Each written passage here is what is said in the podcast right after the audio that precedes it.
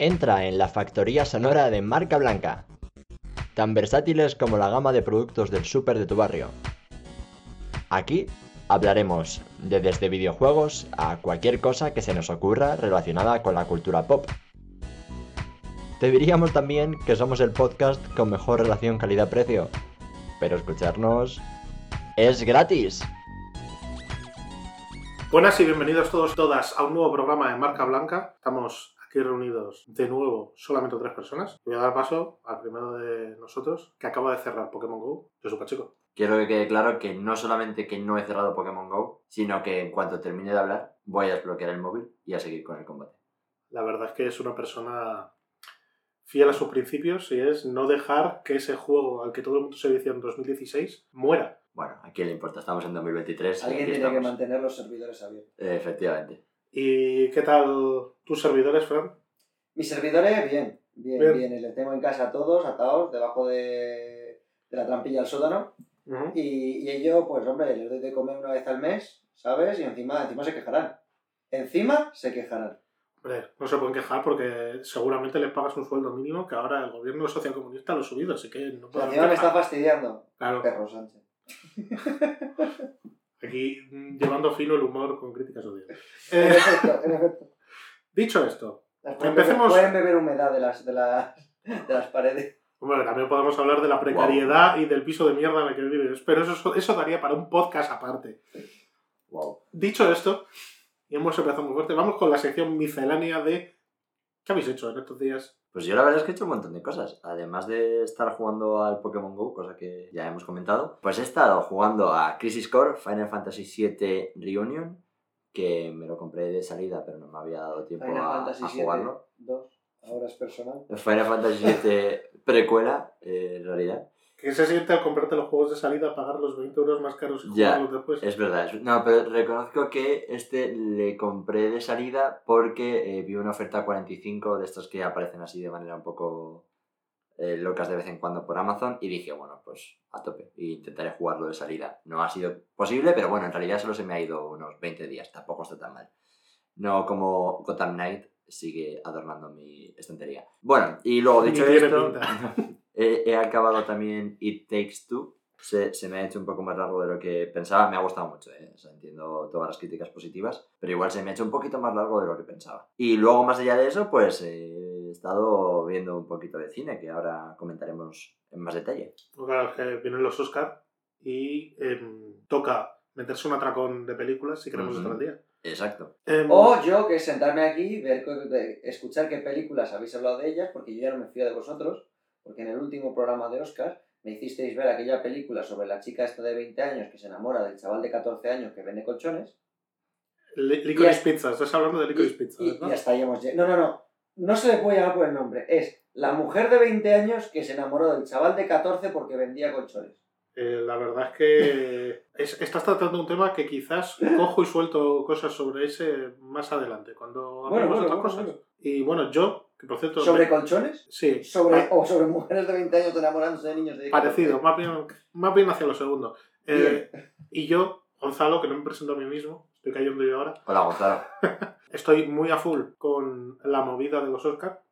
A tope. Eso significa que me estoy pegando un atracón insano a verme cosas que quizás no me querría ver. Vale, pues poner así un ejemplo rápido. Causeway ayer en Apple Plus, co- protagonizada por Jennifer Lawrence, que es una mm, militar estadounidense que vuelve a casa después de que explote el coche en el que iba en Afganistán y pasen cosas. Vale, ok. Y, ¿Y eso está nominado aquí, perdón? cosas.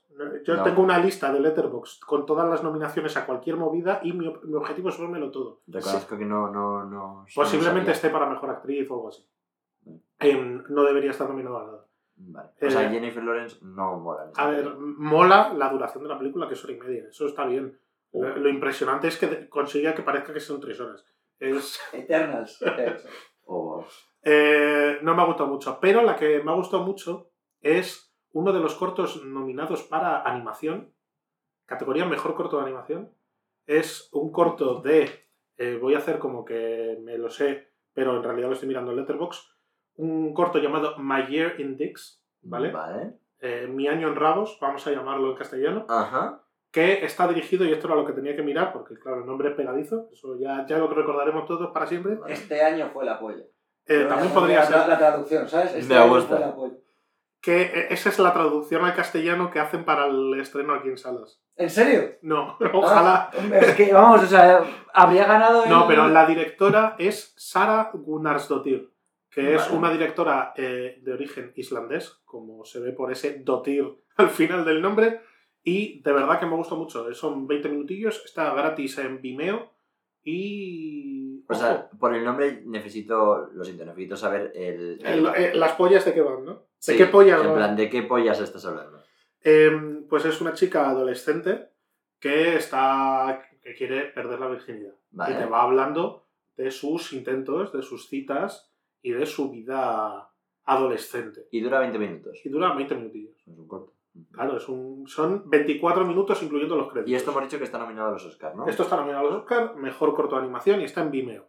Yo creo, antes de que entremos más, más de cabeza en el tema películas y Oscars, me gustaría recordar, viendo todo lo que ha pasado en Twitter, eh, sobre el tema Netflix. El tema de que Netflix ahora quiere que una vez al mes te conectes a la misma wifi, que si no te bloquea la, la es, cuenta, etc. etc. eso es globo El- sonda. el Audiobito sonda, ¿vale?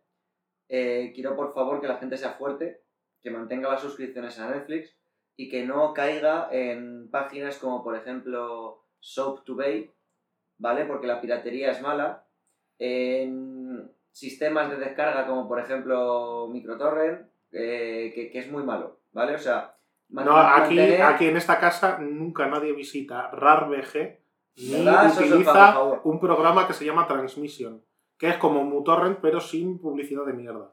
¿Vale? O sea, eh, nosotros de aquí estamos explicando para que cuando deis clic en estas páginas alguna vez porque os salgan de algún anuncio, ¿vale? Maduras por tu zona, torrents para descargar, eh, para que estéis preparados. Esto es un servicio que hacemos para que estéis preparados y sepáis decir no. ¿Vale? Drogas sí, torrents no. Después de esto nadie me va a creer, pero de verdad que yo no utilizo nada de esto. No, no, aquí nunca nadie lo utiliza. Nadie, nadie, no, Josu, nadie, nadie. Nadie. Eh, dicho esto, y sin querer entrar yo en todos los cortos de los Oscar y en cuáles eran buenos y cuáles eran malos, por cierto, cortos al final hacen un largo, ¿eh? ojo, dímelo a mí que me vi como 5 o 6 cortos del tirón y de repente fue como, hostia, me he tirado de aquí 3 horas. Hombre, la verdad que. Eh, voy a, voy hablar mejor de los que no hay que ver. Vale. No hay que ver en Apple Plus, ni de coña, The Boy, The, Mo- The Mole, The Fox and the Horse. Nada, horrible. Suena fatal, la verdad. Suena Pues es de un niño que va, que va por, solo por una estepa nevada y se va encontrando con animales y le van dando como consejos de la vida que parecen como la- las moralejas de las fábulas de Sopo, todas metidas en media hora. La animación está muy bien, todo lo demás me sobra. Me sobra mucho y muy fuerte. Pero, o sea, no, no, o sea, no entiendo. ¿Cuál- sí, O sea, ¿por qué crees que ha sido nominada a mejor película? Eh, porque no había más. Bueno, mejor, mejor corto, perdón, perdón. Porque no había más. porque no había más. sí, no me lo explico. ¿Tú sabes lo del, lo del Goyo automático de la película que hablamos de Ajá. Ahora Automático Ajá. Pues lo mismo, pero en los Oscars, ¿vale? O sea, ellos lo han intentado, lo han hecho con mucha fuerza y muchas ganas, Pero se no ha han tirado el triple y yo creo que va a votar en, en tablero y va a salir fuera. Bueno, Pero veremos. Venga, no, voy a seguir con, lo- con las nominaciones de cortos. a Ya- tope. No, no, dale, dale. Visto ya, que me he a visto casi todos los de animación, The Flying Sailor, 8 minutos, está bastante bien. Vale. Se puede ver gratis utilizando VPN en la página de, de New Yorker, ¿vale? El, el Vale. medio. Hay muchos cortos de los Oscar que están gratis para verse con VPN de Estados Unidos ahí. Son datos que se sueltan así aleatoriamente. Este está Que gracioso. aquí no se ha utilizado nada de eso. Claro, aquí nunca se ha Aquí utilizado eso. estamos. eh, Todo esto es para que estéis preparados Y y preparadas. uno que se puede ver sin movidas raras en España, Vale. Ice Merchants, los Vale. mercaderes de hielo, o algo así se llama en castellano. Corto portugués de 14 minutos disponible en Movistar Plus. Mira, El que más me ha gustado de los cortos de animación, justo con eh, Un año de la polla. Ese, los dos buenísimos. Ice Merchants y. Y My Year Index. My Year Index. Vale, ok. Y dicho My esto, Year Index. My Year Index, te juro que si no se lleva el Oscar, me voy a sentir estafado. ¿eh? Me ha gustado muchísimo. Es que igual no se lo lleva simplemente por el título, eh. Es que. Es, es como en los Esland con respeta camiones. Uf, uf, Dios mío. Uf. Eh, es posible, es posible. Tras esta referencia a los streamers, para que se vea que no somos todavía unos carcamales que no Somos- sabemos qué, qué se mueve en Twitch. Generación Z. abrimos Twitch y nos tiramos allí cinco horas. Bueno, eso tú que hacías streams. No, no, digo viendo. viendo. Ah. Es que ya ni siquiera es viendo. Yo no he aguantado yo haciendo un stream 5 horas. Ahí empezaba a doler la espalda la segunda hora. Ya estaba mayor. 24 horas con. Pues, eh, ¿sabes a quién le pudo doler la espalda? Uf, Al protagonista de The Uf, es que sabía que iba por ahí. Es que sabía que iba por ahí. Eh, Era la mejor transición que se me. Uf, ¿eh? Dios mío. Vale, ok. Eh, eh, que yo no la he visto todavía porque iba a verla ayer, pero no pudo ser. sí, eh, Culpa de Elena, que sé que me escuchas. The Whale, eh, una película nominada a los Oscar eh, y muy ganadora de los Globos de Oro, La ballena en español. Eh, una película que, más allá de que obviamente lo vale, se hizo muy viral hace poquito por el discurso que dio Brendan Fraser, se llama el actor, em, en, los Globos de Oro, en los que hablaba de la temática principal de la película, que era eh, la salud y los problemas de salud que pueden generar eh, bueno, pues, eh, temas relacionados con eh, obesidad y la peli va mucho más allá, pero obviamente para descubrirlo tendréis que verla. Podemos decir que eso es la excusa para hablar de otros temas. Exacto, eso es. Em, y bueno, pues la vi, la vi ayer, o sea, vengo con ella muy fresquita. Entendí perfectamente por qué la crítica habla tan bien de ella. y también entendí por qué la gente que la había visto se emocionó tanto con el discurso de- del actor principal de la película. Es una, es una peli que efectivamente trata muchos temas. em, y es una peli que luego, o sea, que por otro lado es muy transparente con respecto a todo lo que va a pasar, ¿vale? O sea, obviamente no voy a hacer ningún tipo de spoiler, ¿eh? Pero como que la peli te dice, va a pasar esto, desde el primer momento. Y tú sabes lo que va a pasar, pero es el cómo lo vives durante el tiempo que dura, que la verdad es que no sé la duración que tiene la película, Dos horas, 117 minutos. ¿vale? Eh, pues durante las dos horas que, que, que dura la película, lo vives de una forma tan dura. Está Fran riendo sin necesito saber por qué. No, no, no sé, yo también. Yo le estaba haciendo gestos como para que aguantara, pero no. Frank, no es aguanta. Es que, es que de repente empezó a sonar una ambulancia de fondo y, y en mi cabeza automáticamente he dicho, es un podcast de, de, de podcast reality, Ah, ¿sabes? Con los, los Sounds of the City. Sounds of the City. No, esto es realismo mágico. ¿sabes? Realismo mágico. Eh, bueno, pues que, que la peli. La peli es dura.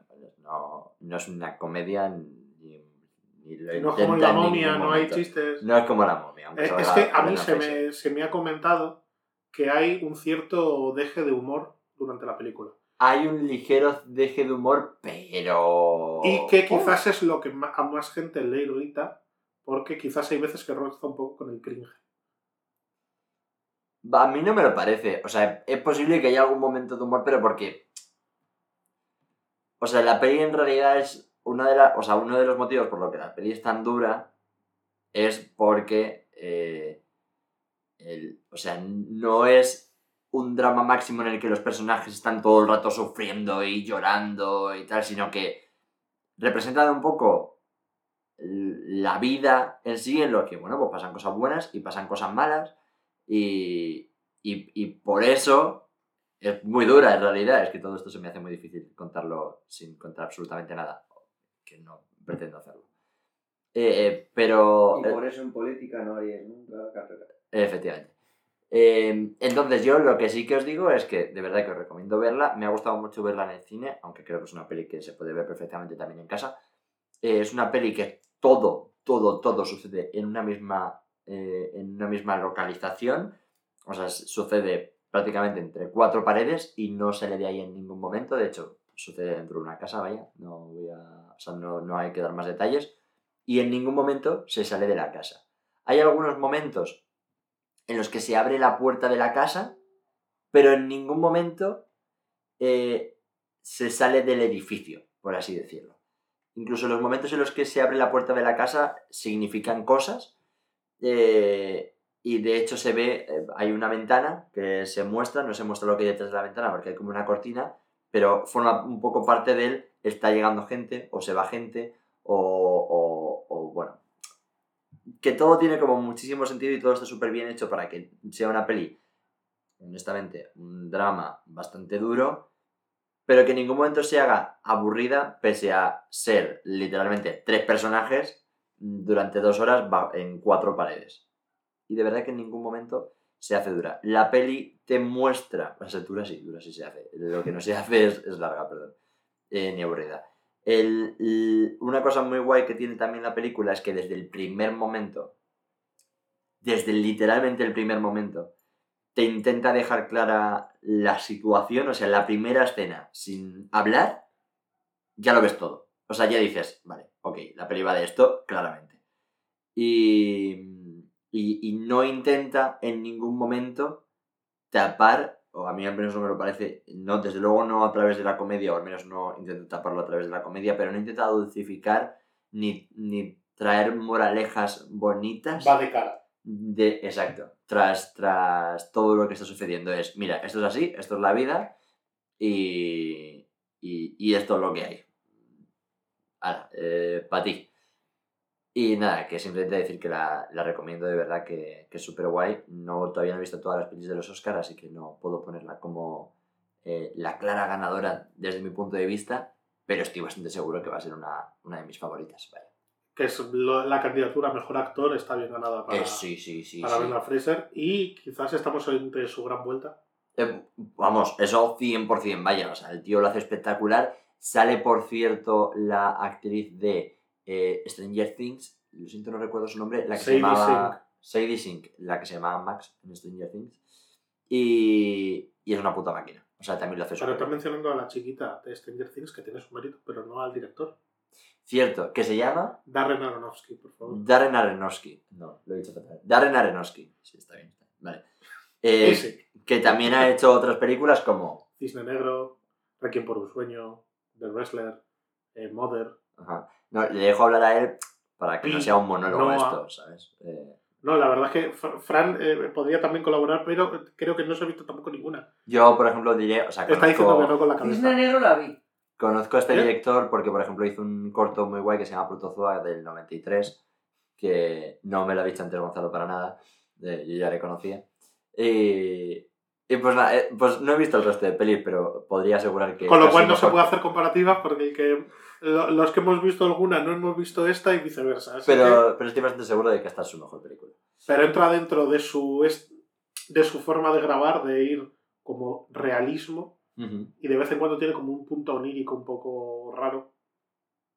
Te pregunto. No sí, sé. o sea, sí, sí, realmente sí, sí. Vamos, que va un poco en su línea. Sí, de sí, ahora. sí, sí. O sea, no he visto los demás, pero por lo que dices me cuadra mucho. Y lo que sí os puedo decir es que a mí, personalmente, eh, por, por cómo yo vivo y sufro las cosas, me cuesta mucho emocionarme con las películas, las series, etc. Y de verdad que con esta, Él solamente se emociona con Pokémon Go. o sea, de verdad, de verdad que, o sea, joder, o sea, lo pasé mal y, y tuve mis momentitos de llorar que yo no suelo expresar así, obviamente lo sufro igual que el resto del mundo, pero cuando veo una peli no suelo expresar de esa manera el sufrimiento y de verdad que, joder, que se me caían las lágrimas que decía, pero ¿esto qué es? Eh, así que muy recomendable. Pues nos quedamos con la recomendación. Seguiremos quizás hablando de otras pelis de los Oscars según podamos verlas. Sí, Yo esta semana quería verme esta y tal, pero no pudo ser. Así que pues tendrá que esperar otro momento. si, si ves Tar dos veces, podrías decir que estás viendo Tartar de atún, por ejemplo. Eh, con este chiste tan No. malo. Y ya voy a terminar. Llegas, lle- llegas fuera de hora. Llegas tardo. Oh, lol. Voy a terminar simplemente esta ronda de chistes diciendo que The Whale está muy. Whale. Ya está. Es que ni lo he entendido. O sea, Guay, guay. guay. Está muy guay. Está, guay. está- está como la película, está muy guay. como la película del, de Will Smith. Guay, guay. Pues, Guay, guay, guay. Bueno, ya está. Siguiente. eh, Por, por favor, sí, siguiente. no podemos grabar a estas horas. Estas horas son las 9 menos cuarto de un. Dormidos teníamos que estar ya. es Los lunes han pasado. Oye, Juernes, me estoy tomando un café. O sea que todo bien. Vale, dicho esto, Hablemos del último de nosotros. eh, ¿quieres hablar de Last of Us? Del último de nosotros. Ok. Em, Last of Us, para que no lo sepa, es un juego cuya primera parte está francamente bien y la segunda no tanto. Francamente bien. La segunda no tanto. que el- hablo con el conocimiento de causa de tengo un puto póster del juego en esta habitación. Puedo decir las cosas. Hombre, la segunda parte no es que esté mal. No puedo más, no puedo más. Es que podría estar mejor.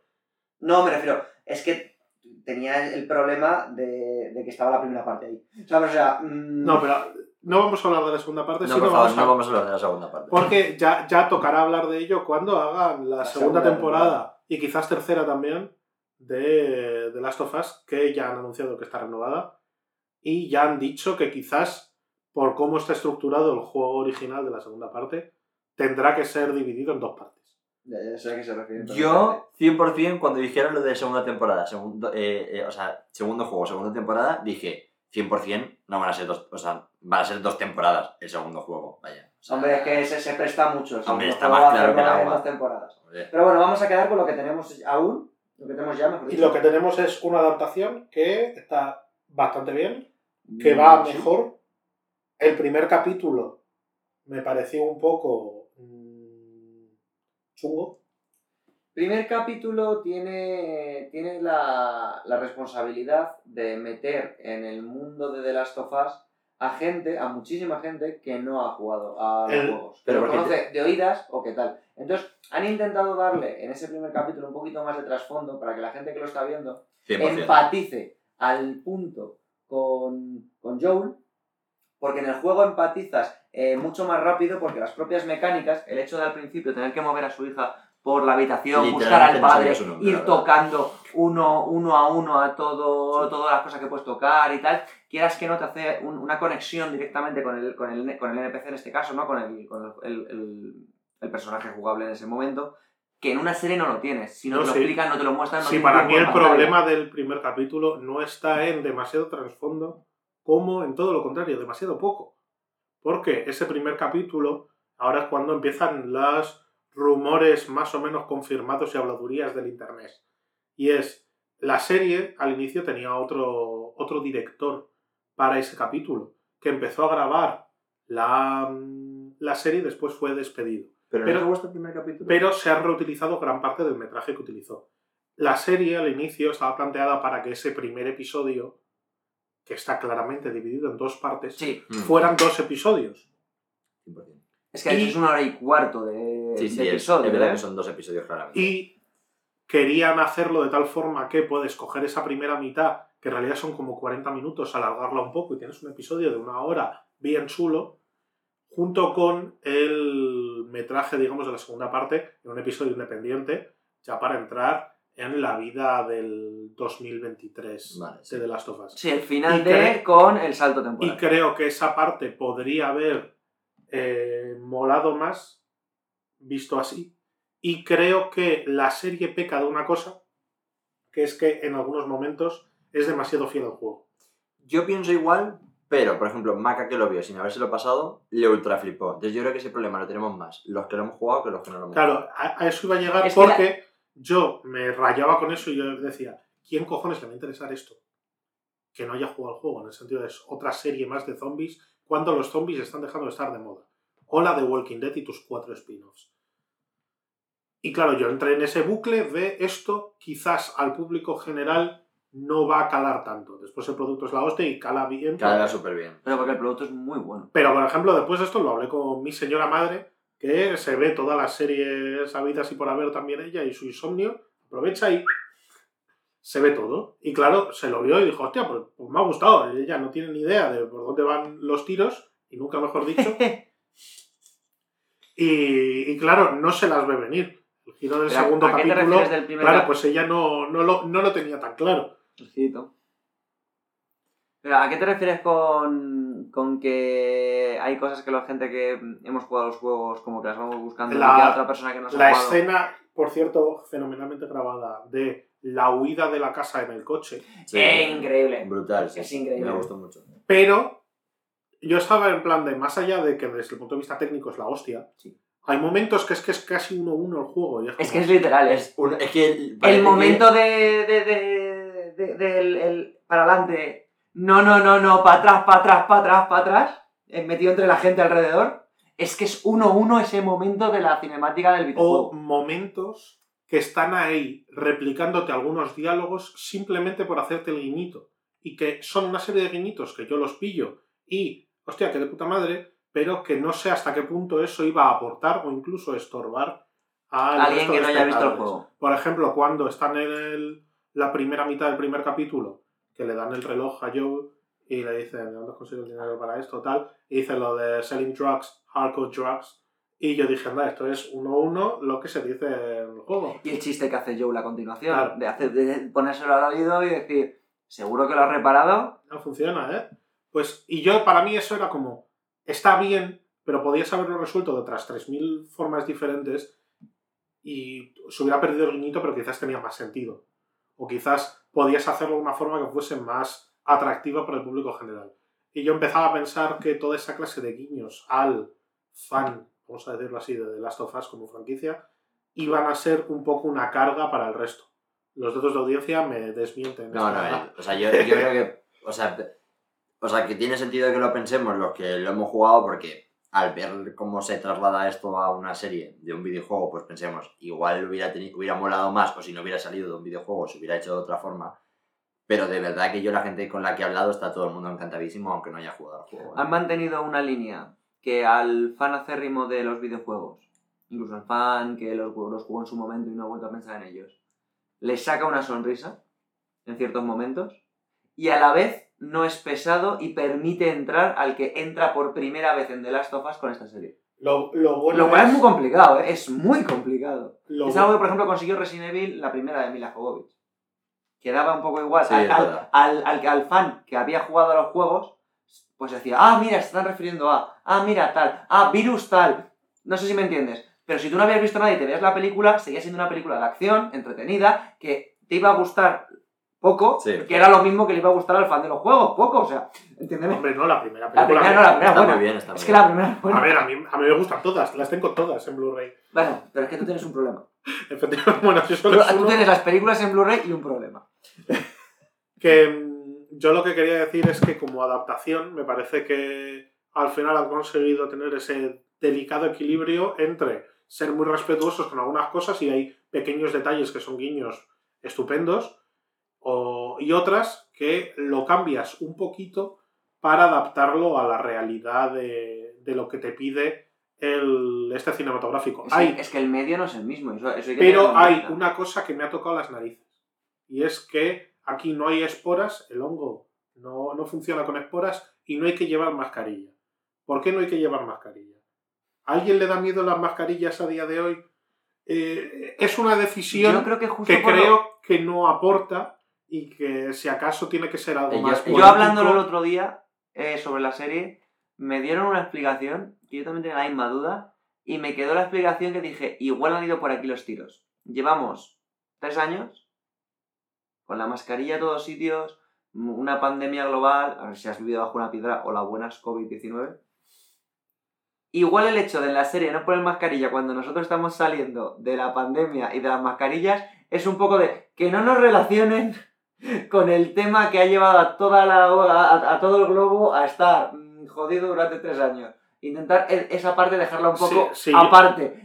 Con Sí, el pensamiento claro, claro, decir, no vamos a meter más mascarillas en la televisión, que ya hemos visto bastante mascarillas Pero si es en los últimos tres años. Mi problema está en que no se han visto suficientes mascarillas en la televisión. En la televisión Sí. el COVID no se ha tratado. No, no se ha tratado. Ellos lo justi- o sea, ellos esto lo justificaron antes de que saliera Sí. la serie, ¿eh? Esto ya se sabía. Sí, o sea, ellos dijeron que al final, o sea, que bueno, que se complicaba mucho más en el set porque había, había muchas, eh, muchas partes de la serie en la que todo el rato tendrían que llevar mascarilla durante muchísimo tiempo y quiero decir, las mascarillas de la serie eran cosas grandes que ocupaban Era, toda la era- cara, ¿eh? era mascarilla de la Segunda Guerra Mundial, Claro. de, de ataques con gas. O sea, de, de que literalmente mm, o sea, iba a ser complicado incluso como que identificaras al actor que, mm, ¿sabes? O sea, obviamente van vestidos como van vestidos y tal, pero que al final entiendo que A ver, es yo un creo poco que más Pedro complejo. Pascal ya está acostumbrado a llevar una máscara mientras Sí, actúa. pero y es, Después del Mandalorian y no quitarse el puto casco en una Claro, temporada. es- pero y es muy, o sea, se identifica muy bien porque es él, es ese personaje que no se quita la máscara tal, pero si todos tuvieran que llevar máscara, como que igual se puede complicar y, y puedes no sentirte tan identificado con los personajes. Y ellos lo justificaron un poco por ahí, ¿eh? Yo, Sí, yo comprendo la justificación, pero me parece una justificación. Claro, sí, en el fondo no, no hubiera sobrado tampoco. Limita las escenas. Limita que haya un cadáver muy, muy cerrado, que de repente se hagan escuelas para arriba, pum, se la pongan 5 minutos, y sea algo recurrente que durante a lo mejor 2-3 minutos, cuando hay un cadáver en particular, no siempre en el juego, no, no como los trayectos que tienes en el juego que tienes que llevar la mascarilla por narices, pero sí algo que de vez en cuando, oh, es un hongo, esporas, Plasky. Yo no lo veo tan complicado, ¿eh? o sea, creo que, bueno, que ha sido una decisión creativa y que tampoco tiene mucho más calado, la verdad. Y hay una cosa que me gusta mucho de la serie y de cómo está enfocando según qué cosas, porque esto va a ser spoiler minimísimo, pero es importante decirlo, ¿vale? Creo que la serie nos está permitiendo identificar de forma clara a los hijos de puta dentro del fandom de The Last of Us. Y, sobre todo, aquellos que no entendieron el puto juego en ningún momento, ni su primera ni su segunda parte, y ya menos a leer entre líneas. Y aquí, Que entre líneas. no, y aquí es todos los comentarios que está viendo sobre El último capítulo. el último capítulo que habla de, De la Bill. vida de Bill. Bill, que era un personaje que pues le, se le ve en el primer juego y que le habían pasado cosas y tal, pero que un momento, entre comillas, memorable es cuando en una cinemática Ellie encuentra una revista guarra de él de fotos de hombres desnudos Y con las, con las páginas pegadas. Y una nota. Bueno, y la, nota pero, que, pero la nota la tienes que buscar tú, lo otro viene en una Sí, bueno, pero que está ahí, ¿eh? Ya, ya. Pero Hay, hay ser- gente que está defendiendo que no existía esa nota nunca y que nunca Pero- jamás de los jamás, pero porque ¿sabes? a la gente le, le falta un hervorcito y tienen que aprender a vivir ¿Uno? en el siglo XXI.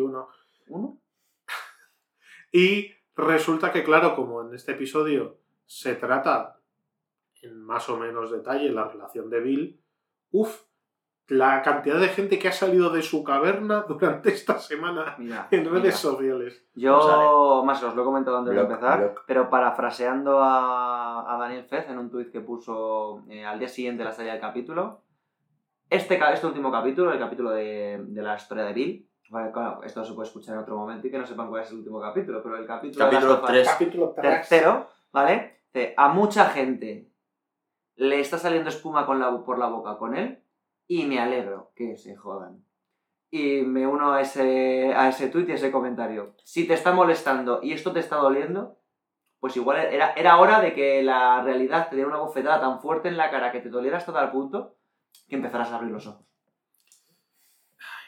Además, hay una cosa que quiero comentar. No, no quiero que esto sea un prejuicio mío, ¿vale? Pero tengo la sensación de que la gente que se queja de este capítulo, por estas razones que ya hemos comentado, son los mismos que se quejaban de si la actriz que hace de Ellie les parecía suficientemente atractiva como parecer en un capítulo de su serie favorita. Por supuesto que son los mismos. Claro, porque vamos a ver, si se será una- yo, yo, le- yo, rompiendo una lanza a su favor, en su cabeza, a ser posible, Ujú. Eh, sitio. vamos a ver, tú quieres ver una serie con una niña de 14 años, que menos que el índice de follabilidad de la niña de 14 años esté arriba, ¿no? Porque es lo que están diciendo toda esta gente que se queja. Estás cogiendo lo que hemos hablado antes fuera Es de que- es micro, que, que- yo decía, que- claro, es que estoy la niña esté de buen ver. Me ha parecido brutal, es que claro, yo, yo no había relacionado, yo estaba quejándome simplemente porque atacaran, el, eh, eh, limitaran la capacidad de una actriz a lo guapa o fea que sea, ya me parece suficientemente feo. Pero es que Gonzalo lo ha dicho antes,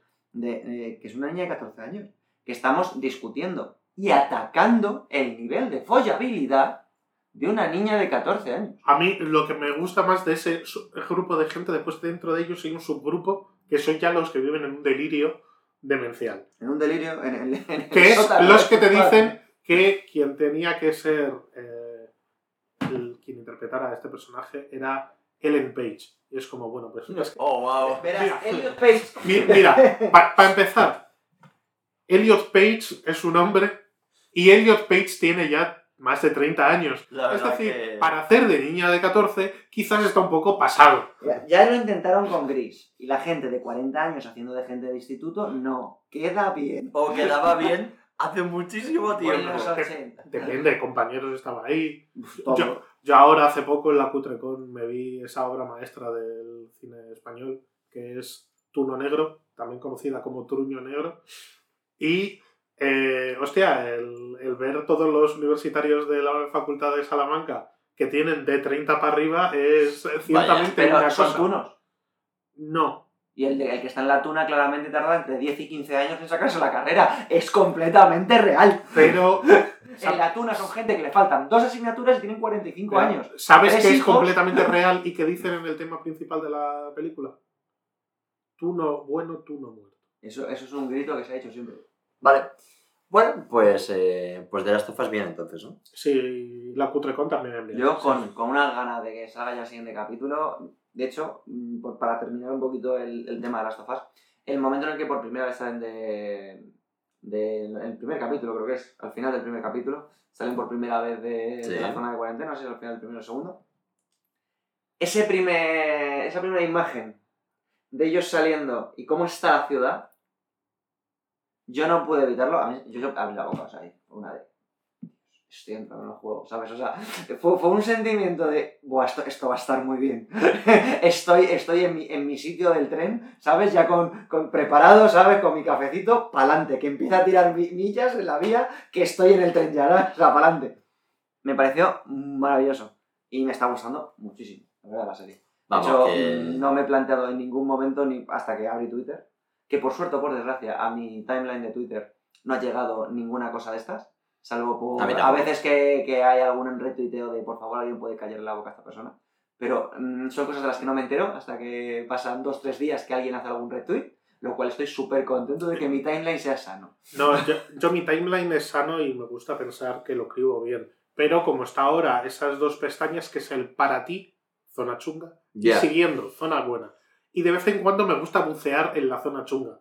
Porque Es que es muy divertido. ¿no? no, no es divertido. Es una pestaña que está pensada para que generarte más interacciones Sí, y normalmente lo consigue a costa de cabrearte. Suele pasar. Eh, pero no venimos a hablar de cómo las redes sociales nos están extinguiendo como seres. Una cosa antes de acabar Sí. con este tema, pido perdón, pero eh, al final los hijos de puta de Naughty Dog, con todo el cariño que yo les tengo, eh, les ha salido muy bien con lo de hacer el remake del The Last of Us 1, que tenía cero sentido con The Last of, The Last of Us Part 1, Para que la gente que está viendo la serie se porque pille. ahora mismo se está vendiendo como churros. Así que The Last of Us Part 3 va a pasar No, ya han dicho que Tururú. No, han dicho lo mismo que dijeron cuando se acabó el 1, cuando hicieron el 1 al par de años, que es solo lo haremos si tenemos una historia muy buena que contar, que tal. Es literalmente lo mismo que dijeron. No, pero en- también aquí han dicho de en algún momento tendremos que pasar de página como hemos hecho con otras sagas. Nos gusta pensar en que cada saga está ligada quizás a una consola y Last of Us, si quieren enlazarlo con Play 4, pues ok, pueden enlazarlo con Play 3, aunque fue muy al final. Pero es como el Naughty Dog de Play 4 es esto. Sí, pero- Igual que el Naughty Dog de Play 1 era Crash, el de Play 2 era Jack. Pero Uncharted 3 es de Play 3, y, o sea, un- y Uncharted 4 es de Play Me- 4. Uncharted 4 es un mojón, eso es lo que No, es. es un mojón. Pero en cualquier caso. Un mierdón, perdón. va- Vamos a 100 utilizar el. 100% va a haber The Last of Us 3. No digo ahora, no digo que lo vaya a ver en 3 años, pero va a existir un The Last of Us 3, lo sabe Dios. vaya. No, no, no, eso.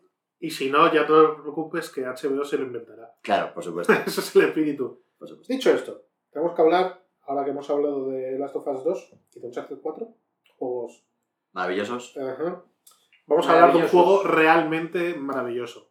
Quizás GOTY 2023 en el primer mes del año. Impresionante. Igual vamos un poco acelerados, pero igual en la lista seguro que está. No, no, no. Va a estar en todas las listas. Es, es decir, y la gente que no le gusta Zelda o juegos de segunda como ese, sin duda tienen aquí un buen candidato para tremendo pepinazo de cara a final de año. Yo eso estoy muy confuso por la no pullita gratuita. O sea, que no- gente que no te gusta los Zelda, antiguos o nuevos. Todos. o sea, todos los Zelda son juegos de segunda. Uncharted 4 es juego de segunda. The Last of Us 2 es un juego malísimo. Solo para poner el listón de Gonzalo. ¿eh? A partir de aquí seguimos hablando. a ver, Pero Zelda. luego algo- tienes ahí los 3 millones de horas que le tiene echadas al. ¿Cómo se llama? Binding of Isaac. No, al otro, al, al de las cartas que no eran cartas. El de Slade Spire. Slade Spire. Buah, ese. ese juega Raúl. Em, no, pero hoy venimos a hablar de cosas serias y es un juego que no se toma en serio en ningún momento es el Hi-Fi Rush. magnífico petardazo que se marca Microsoft, que de la nada, en este Developers Conference Direct que hicieron hace un, ya un par de semanas, en- se lo sacaron de debajo La, del la- asiento. la semana pasada. La semana pasada fue. La semana pasada. Sí, fue, fue la semana pasada, fue. Y de esto de ya disponible. Era un juego del cual había habido rumores, y de hecho el nombre ya circulaba desde hacía casi un añito, pero no se sabía gran cosa del juego. Y bueno, pues justo antes de la presentación se filtró más info, se filtró el logo, tal y cual, y después llegó lo gordo. Y Hi-Fi Rush es un juego de tango, ¿vale? Que es el estudio creado por Shinji Mikami, es decir, el creador de Resident Evil y que también ha estado en otras cosillas. También estuvo en Clover, importante nombre para más adelante, junto con eh, Camilla. ¿Cierto? Era, era el dueto mágico de Clover. ¿Cierto? Y claro, en Tango parece ser que estaban muy especializados en Survival Horror, igual Within, después el Ghostwire Tokyo, pero ya Shinji Mikami ya nos decía, ya venía avisando, de yo quiero hacer juegos más chiquitos y juegos que sean de otros estilos, que yo hago más cosas y aquí todo el mundo está empecinado en que Tango solamente vale para el Survival Horror en nuestro nicho. Resulta que John Johannes, un nombre que creo que habrá que seguir Sí. de ahora en adelante, de hecho su cuenta de Twitter ahora mola mucho, por cierto, que era eh, una persona que estaba dentro del estudio occidental y ayudó en los efectos visuales para Evil Within 1. Se llevó lo suficientemente bien con su jefe, el señor eh, Shinji Mikami, como para ser al final el director de The Evil Within 2. Y cuando terminó Evil Within 2 y se publicó allá en el lejano 2017, él tenía un proyecto loco y fue al señor Shinji Mikami a decirle, oye, tengo esta idea, ¿qué opinas? Y coincidió que el señor Mikami estaba muy por la labor de aprobar cosas locas. Y la gente de Bethesda, que en aquel momento todavía no era parte de Microsoft, dio el visto bueno y de ahí sale esto. ¿Esto qué es? Hi-Fi Rush es un juego que es un hack and slash y juego musical y de ritmo todo a la vez. Tiene un humor finísimo, eh, un estilo cel shading y es una sensación de estar delante de un juego perdido de Dreamcast, un spin-off de Jet Set Radio, uno de los Capcom 5 que de repente ahora resulta que son 6 y algunos eran buenos. Yo lo que, o sea, yo no lo he jugado todavía por no abrir más melones en mi vida, porque tengo muchísimos abiertos, pero todo lo que he escuchado es que es un bayoneta con ritmo. Ojalá. Es el bayoneta bueno. Eso, uf, hay mucha gente que, que no estaría nada de acuerdo con Hay, esa hay gente que hay, hay bayonetistas que están de acuerdo. Esta frase no la he dicho yo. Oh. ¿Sabes qué la ha dicho? ¿Qué le ha dicho? Ciberpep.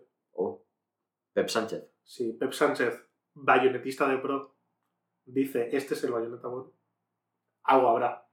Algo hay de Sí, sí, algo habrá, algo habrá, 100%.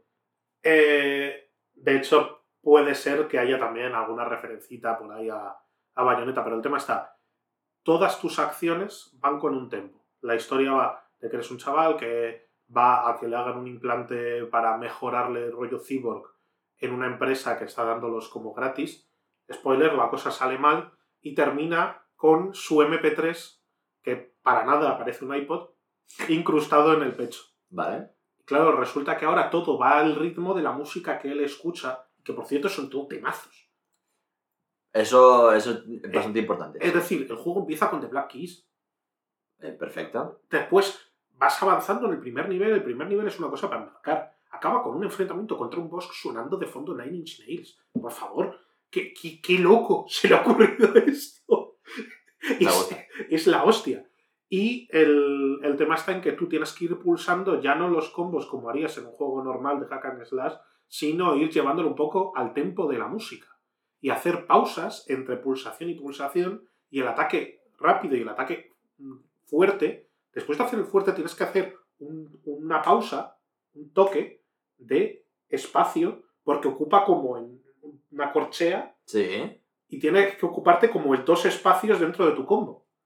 Y tú mientras estás jugando, tienes que, de una forma más o menos consciente o no, ir llevando el ritmo. Ese juego me recuerda a uno en primera persona de disparos. que también tenías que disparar, recargar el arma al ritmo Sí, de la el música. Metal Hellsinger. Este, el que Metal es- Hellsinger. que es juego que, Que salió también jugando yo, le estuve dando mucha, mucha cera. Es- Y llega un momento en el, que, en el que, sin darte cuenta, vas disparando en plan de pa, pa, pa, crum, crum, pa, pa, pa. Y, va- y, y te vas dando cuenta, y no, no te estás dando Pues cuenta, y has entrado en el ritmo no- y estás No disparando. eres al la primera persona en llegar a esa conclusión y de hecho Metal Hellsinger, por cierto, juego de Serge Tankian, el cantante de System of a Down, eh, es el productor del juego y mete un par de temas de la banda sonora, así, detallitos que van surgiendo.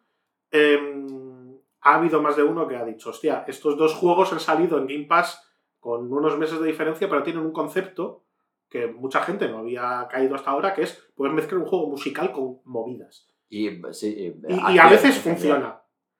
Y mm, el tema está, son un total de 12 niveles, la duración de cada nivel no es la misma, y yo pensaba, error mío, que todos los niveles iban a durarme unos 45 minutos, y no, hay niveles que duran 12. Sí, porque ha dicho, estábamos, o sea, se lo ha terminado hoy, y estábamos hablando antes con él y ha dicho, yo creo que me lo terminaré para las siete y media, más o menos, mensaje de las No, cuatro horas. antes de las 7 y media me lo he Ah. terminado seguro, que era cuando se suponía que veníais. Antes de las siete y media. Y esto es un mensaje a las 4, ¿eh? Siguiente mensaje a las 4 y 45. Bueno, ya está, ya me lo he terminado. Pero ha habido, ha habido un cambio. Hoy ha sido el momento en el cual he dicho, joder, tenemos que llenar podcast, voy a pasarme el Hi-Fi Rush, que me estaba jugando, pero me lo estaba dosificando. Era como que me jugaba un nivel, o a unos días, otro nivel. He caído en que eso ha sido un error gravísimo. El Hi-Fi Rush lo tienes que meter de sobredosis. De, de la menos dosis posible, es tú todo ahí. ¡ah! Porque es cuando entras en, en, en armonía con el juego y nunca, mejor dicho, tss.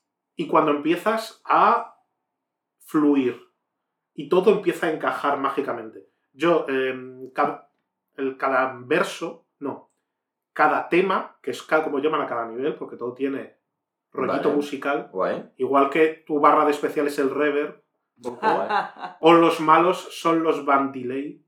Uh, qué ¡Ey! bueno. ¡Ey! No habías pillado eso. To- Todo, todo tiene ahí como un tal, pues cada tema está dividido a su vez en estribillos. Cada estribillo es en realidad un enfrentamiento del bayoneta. Vale, ok, entendido. Y cada vez que te lo pasas, al más puro estilo mm, hack and slash de Clover, Beautiful Joe te miro a ti, porque es un juego que, de nuevo, tenía ahí a, a gente que estaba aquí metida de por medio y hay paralelismos. Guiñitos claros. eh, te dan una puntuación y se basa en tres cosas. Uno, tu puntuación de cuántas hostias has metido, el número de golpes, si te han quitado más vida, los combos, típica movida de puntuación. El ritmo, Sí. que es donde yo fracaso estrepitosamente y no he conseguido nunca una puntuación superior a un C. Quizás he conseguido un B en algún momento. Y después, tiempo, que es en cuánto tiempo te lo pases, pues más o menos una puntuación u otra. Vale. El tema está, yo al principio estaba que funcionaba muy bien en tiempo, porque los principios de un hack and slash clásico, si te los conoces, vas volado, Sí. lleves bien el ritmo o no. Es decir, el ritmo es importante, pero no es imprescindible. Importante para la gente que no tenga nada de ritmo. Efectivamente, eh, creo que es un detalle importante. Quizás en algún momento al inicio te puedas frustrar por el tema del tiempo y que no lleves el compás. Tú sigue. Que uno, terminarás pillándolo en parte Acabas entrando, en estos juegos Y acabas do- entrando. y dos, no es fundamental.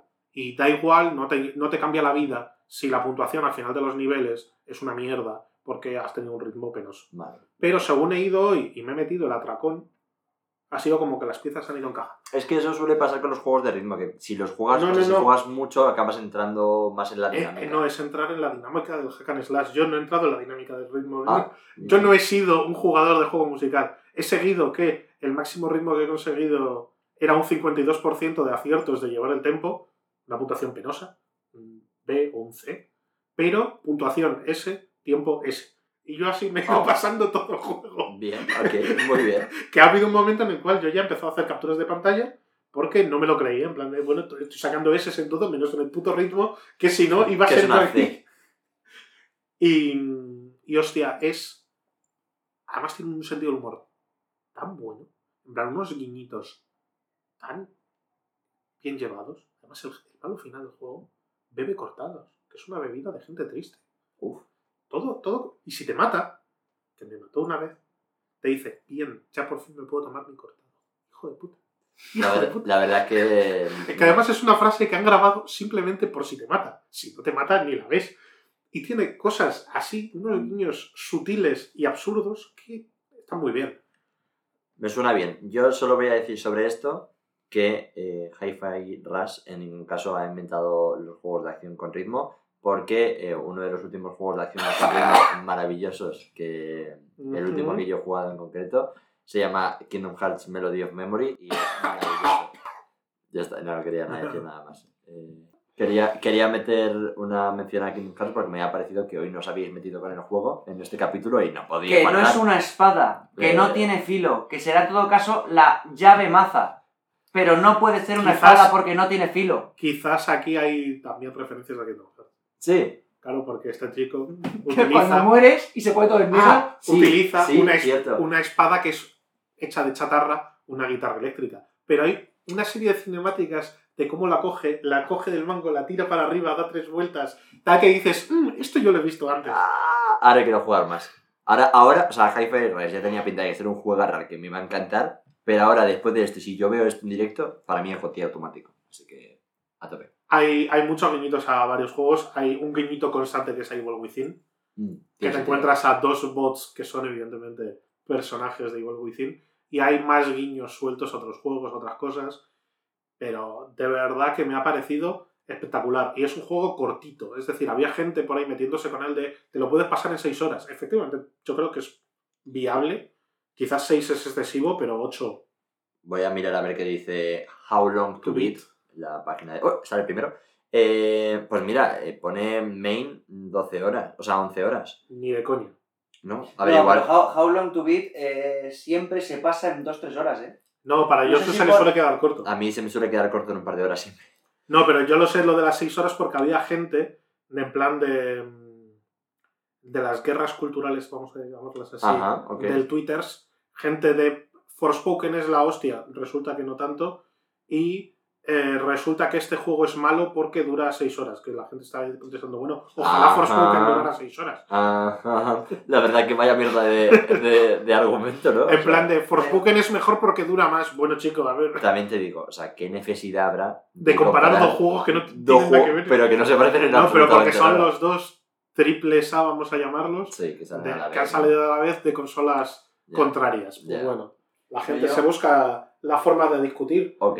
Igual que lo digo siempre en las películas, también lo voy a subrayar en, lo- en los juegos. Que están muy bien los juegos que te duraban 80 horas, cuando tenías un, un videojuego para medio año prácticamente, porque te, te habías comprado con tus ahorros el jueguecito y le ibas a dar leña por todos lados, habidos y por haber. Y entonces que el juego tuviera 80 horas te venía bien porque así tu único juego probablemente de la consola o el, el nuevo que te iba a durar, te tenía que durar un año hasta tu cumpleaños, hasta Navidad siguiente o lo que fuera, Sí, sí, sí. durará un montón de horas. Pero el acceso ahora mismo que hay a videojuegos con plataformas como Game Pass, con Epic eh, regalando Y que videojuegos, ahora tienes menos horas para porque trabajas, Fran, ya está. No, no, no, pero lo, lo hablo en general.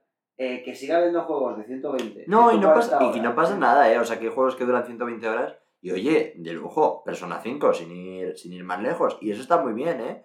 Pero que tienen que estar justificadas. Lo que no puede ser es alargar por alargar en mundos Hacerlo- abiertos hacerlo horribles. De esconderte Claro. en el mundo abierto mil plumas y ala, búscalas. No, no, total, total. Eso está clarísimo. Pero vamos, em, de Hi-Fi Rush hay que decir que como todo buen hack and slash, cuando te lo pasas la primera vez es el, es el tutorial en realidad.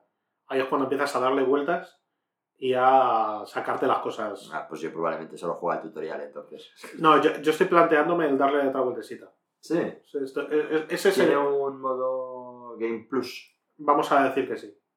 Se te abre que puedes ir a cualquier nivel en el orden que quieras y volvértelos a pasar. Se te abren nuevos eh, power-ups y combos que antes no estaban, pues aparecen. Vale. Y tienes más cosas que comprar y más cosas que coleccionar y tal y cual. Vale, Pero sí, También a- hay una excusa a nivel narrativo para volver a visitar los niveles. Vamos a dejarlo ahí. Vale. Bueno, pues eh, yo probablemente la semana que viene, que ya me habré terminado Crisis Core Final Fantasy VII Reunion, Esta vez Es- es personal. esta vez es personal, eh, me lo pasaré. Probablemente será el siguiente juego al que, al que le dé. Que por cierto, no sé si lo he dicho, en las cosas que he estado jugando, también he estado jugando a eh, Stray. El juego del patete.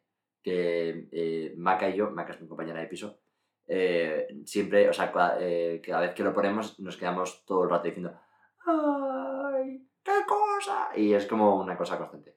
Y ya está, dicho ¿Qué esto. cosa? Y es una cosa constante. Y es una cosa constante. Eh, y nada, dicho Que no una cosa constante. No, no es una cosa constante para nada. Yo creo que hemos terminado, ¿no? Yo creo que podríamos cerrar aquí, la verdad. Ujú.